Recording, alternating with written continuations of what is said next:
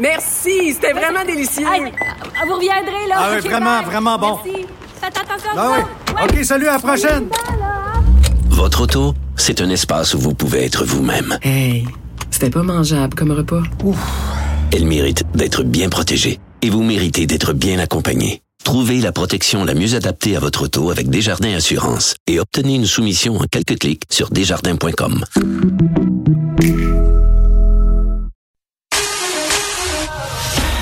question sans réponse n'est pas une réponse. Geneviève Peterson. Cube Radio. Nathalie Granvaux est là, elle est prof de biochimie en médecine euh, et de médecine moléculaire pardon, à l'Université de Montréal et co-directrice du réseau québécois COVID pandémie. Docteur Granvaux, bonjour. Bonjour, Madame Peterson. Bon, quatrième dose de vaccin contre la COVID-19 qui est maintenant disponible pour les 60 ans et plus. Est-ce qu'on peut, euh, bon, expliquer aux gens l'utiliser, euh, l'utilité, pardon, de cette quatrième dose-là? Parce qu'à un moment donné, ça s'étiole. Là, On se dit une dose, OK, deux doses, OK, trois doses, mais là, quatre doses. Juste un peu rappeler pourquoi. Ouais. Mhm. Ben, les études qu'on a disponibles ont montré que la troisième dose qu'on a eue, donc les- le booster qui, euh, qui a été reçu, euh, l'effet de protection contre les euh, symptômes sévères et les hospitalisations s'es- s'estompe au fur et à mesure des, des mois qui s'écoulent Mm. chez les personnes de plus de 60 ans. Euh, donc, c'est notamment une, une étude d'Israël qui, mon- qui montre ça. Ils sont très en avance sur nous pour la vaccination. Ouais. Et donc, on se rend compte que dans cette étude-là, que la quatrième dose euh, permet de remonter la protection contre les symptômes sévères au niveau de ce qu'on avait avec la troisième dose. Vous le savez, la troisième dose, elle a été euh, vraiment nécessaire pour l'infection contre Omicron. Et donc, euh, ça permet de, de finalement euh, prolonger cette protection contre les symptômes sévères. Mhm. Et c'est pour ça qu'on qu'on la recommande pour les personnes de plus de 60 Mais ans. pourquoi ça s'étiole plus vite? Est-ce que c'est parce que la réponse immunitaire est moins bonne à cet âge-là? Oui, bah plus en fait c'est quelque chose qui est déjà connu depuis longtemps. Euh, Plus on vieillit, plus notre système immunitaire euh, ben, com- commence à être moins efficace. OK. Euh, donc ça c'est variable d'une personne à l'autre, bien entendu, mais en règle générale, si on regarde au niveau populationnel, on a quand même une diminution de l'immunité, ce qui explique aussi pourquoi, euh, par exemple, souvent les campagnes de vaccination contre la grippe ont souvent été faites pour les personnes âgées, mais pas pour la population générale. C'est vrai. exemple. Donc c'est la même chose dans ce cas-là. Oui, puis en même temps, il y a des gens qui nous écoutent et qui se disent, OK, euh, docteur Granvaux, il nous parle de système immunitaire. Moi, j'ai une maladie chronique, je suis immunosupprimée, immunodéprimée. On peut quand même se dire que ça doit être dans les cartons du gouvernement pour prochainement là, d'étendre peut-être la couverture, euh, cette quatrième dose-là pour cette population-là. Mais pourquoi ne pas l'ouvrir pour tout le monde euh, qui le voudrait bien, en fait, pour le moment? Oui, mais la c'est la question que je me ouverte pour les personnes Bon, ben, c'est ça, déjà depuis avant les 60 ans. Ah, bon. c'était déjà quand ils ont annoncé pour les 80 ans. On est Donc, rendu immunocom- Oui, non, c'est vrai que c'est c'est pas toujours simple à suivre. Donc, les personnes immunocompromises, immunosupprimées peuvent aller chercher leur Mm. quatrième dose. Et souvent, ces gens-là ont déjà eu quatre doses parce qu'ils ont eu un schéma initial, eux, Ah, qui avait ça. trois doses au lieu de deux. Parce que c'est un peu complexe, mais ces gens-là, en général, le savent et se reconnaissent et savent qu'ils ont droit à leur dose. Donc, eux, ils, eux, ils sont couverts. Puis, je pense que le gouvernement s'en est, s'en est bien occupé euh, dans, dans ses stratégies de vaccination. Par contre, l'ouvrir à l'ensemble de la population, on n'a pas vraiment de données pour l'instant chez les moins de 60 ans qui nous disent qu'avant cinq ou six mois au moins, puis on n'a pas tant d'informations pour le après cinq ou six mois, la protection contre les symptômes sévères et les hospitalisations diminue chez les moins de 60 ans. Euh, et, et ici au Québec, on a euh, la- les gens n'ont pas encore atteint cinq ou six mois, les moins de 60 ans n'ont pas atteint cinq ou six mois euh, après la troisième dose pour ceux qui l'ont eu. Donc on n'est pas encore dans la configuration de toute manière d'aller donner cette quatrième dose chez les moins de 60 ans. Oui, puis il y a bien des gens qui ont eu la COVID tout récemment ou qui vont l'avoir euh, dans les prochains jours, c'est ce que j'ai envie de dire, docteur Granvaux, parce qu'on est quand même dans un pic, là. Oui, absolument. Euh, On le voit euh, autour de nous. Vous en parliez juste avant que je rentre en onde. Euh, On a énormément de gens autour de nous qui attrapent la- COVID ces, euh, temps-ci. Et à moins de faire extrêmement attention euh, pour les personnes vulnérables, c'est très difficile d'y échapper en ce moment. Donc oui, on, a malheureusement dans un pic euh, assez intense de transmission en ce moment. Je reviens un peu à ma question de départ sur l'adhérence, on veut, vaccinale. On sait que pour la troisième dose, il y a seulement 60% des personnes éligibles euh, qui sont allées euh, la chercher. Euh, de la deuxième dose, on était plus à 90 Comment vous comment vous expliquez ça et qu'est-ce qu'on pourrait faire pour que les gens y aillent? Mais en fait, je pense que vous venez de donner la réponse. Si euh, la problématique qu'on a avec la troisième dose, c'est que euh, beaucoup de gens ont fait l'infection dans les dernières semaines, depuis le mois de décembre. Donc ces gens-là, on leur dit aussi qu'il faut attendre entre 8 semaines et 12 semaines avant d'aller chercher leur troisième dose quand ils ont fait l'infection. Donc on a beaucoup, beaucoup de monde. Si vous vous rappelez, on nous a dit qu'il y avait eu plus de 2 millions de personnes qui avaient eu euh, euh, la COVID avec Omicron. Euh, donc on est rendu plus à 3 là. Là, ça doit être 4. c'est ce que je me dis. Donc tous ces gens-là sont en attente d'avoir un moment où ils peuvent aller chercher leur troisième dose. Donc je pense que surtout que ces chiffres-là de la troisième dose reflètent beaucoup la combinaison de gens qui ont eu trois doses ou la combinaison de gens qui ont eu deux doses plus l'infection et qui sont pas dans leurs huit semaines ou douze semaines pour aller chercher leur troisième dose. Donc euh, c'est un petit peu ça la problématique et, il nous manque le chiffre des, des vraies contaminations des gens qui l'ont eu pour pouvoir discerner mm. ceux qui ont eu deux doses plus infection de ceux qui sont pas allés chercher leur troisième dose. Là, euh, par rapport au nombre de doses, la question que je me pose aussi, c'est à un moment donné, bon, deux affaires. Le premier, pour les gens qui sont plus jeunes, là, comme moi, j'ai 39 ans, euh, j'ai eu ma troisième dose, ça fait quand même euh, bon longtemps, mais pas si longtemps. Là, je pense que je suis encore dans le délai de six mois. Euh, est-ce que c'est mieux d'attendre à l'automne pour avoir notre quatrième dose? Parce qu'on sait que l'été, docteur Granvaux, quand même, la COVID nous lâche un peu la grappe. Mhm. Pour l'instant, on va suivre les données au fur et à mesure de ce qui se passe ailleurs. Il y a, des, il y a mm. l'Angleterre, l'Israël, le, le, Qatar, beaucoup de pays qui suivent vraiment leur épidémiologie puis qui, qui ont une, qui peuvent nous informer sur la, la, la durée de cette protection vaccinale. Alors, euh, au fur et à mesure que les données vont être disponibles, on va pouvoir voir s'il faut la devancer. Mais sinon, on peut quand même anticiper que mm. si on doit donner une quatrième dose pour la population générale, elle se fera à l'automne. Moi, j'aimerais vraiment qu'on la donne avant que la ah, ben prochaine s'enclenche. Pour qu'on soit comme on a fait pour toutes les, comme on a fait pour les, les, vagues actuelles, hmm. et, euh, et, d'essayer de convaincre les gens qu'il faut l'avoir avant pour justement ne pas avoir cette vague d'hospitalisation et non pas attendre qu'elle commence et que là ce soit trop tard pour avoir le temps de vacciner tout le monde. Oui, parce que je pense qu'aujourd'hui même on est à 85 hospitalisations, donc ça recommence à monter euh, lentement, mhm. mais sûrement.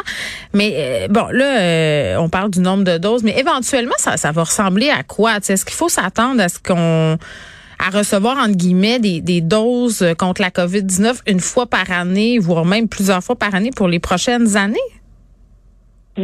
Peut-être euh, une fois par année. Il y a beaucoup Comme la grippe? de, oui, comme la grippe. Et il y a mm. d'ailleurs beaucoup de compagnies qui sont en train de faire des vaccins combinés, euh, grippe et Covid ou, ah. ou un autre euh, vaccin plus Covid pour avoir une seule injection puis éviter d'avoir à faire euh, des campagnes de vaccination multiples. Un petit peu comme ça se fait pour le, euh, le rougeole, oreillon, rubéole où on a les trois vaccins. Le fameux RRO.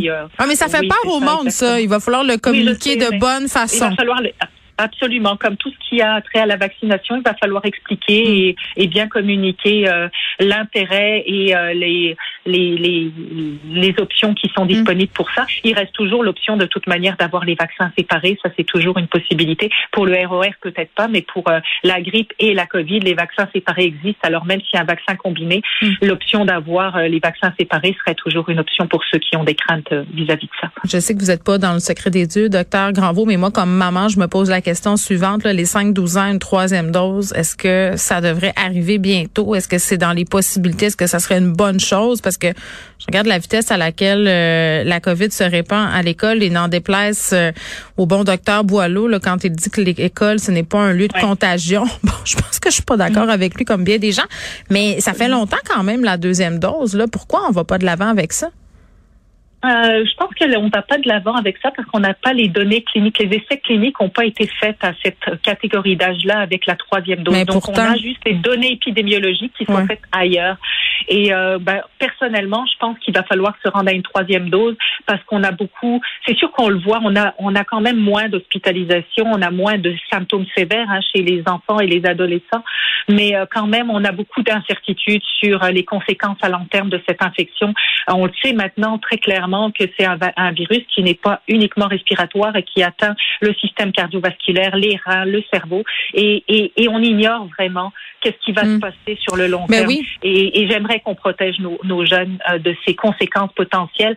Euh, quand on en saura plus définitivement, il sera peut-être trop tard de revenir en arrière. Alors oui, je serais très favorable à ce qu'on déclenche euh, la possibilité d'aller chercher une troisième dose. Mais pour je, nos peux- jeunes. je fais un peu de pouce sur ce que vous dites là, concernant ce qu'on est en train de découvrir sur la COVID, notamment la COVID longue, les risques de caillots sanguins Mm-hmm. après, la façon dont ça s'attaque au cœur, euh, la façon dont ça attaque aussi le cerveau dans, dans une certaine mesure, dans certains cas, là, pas tous.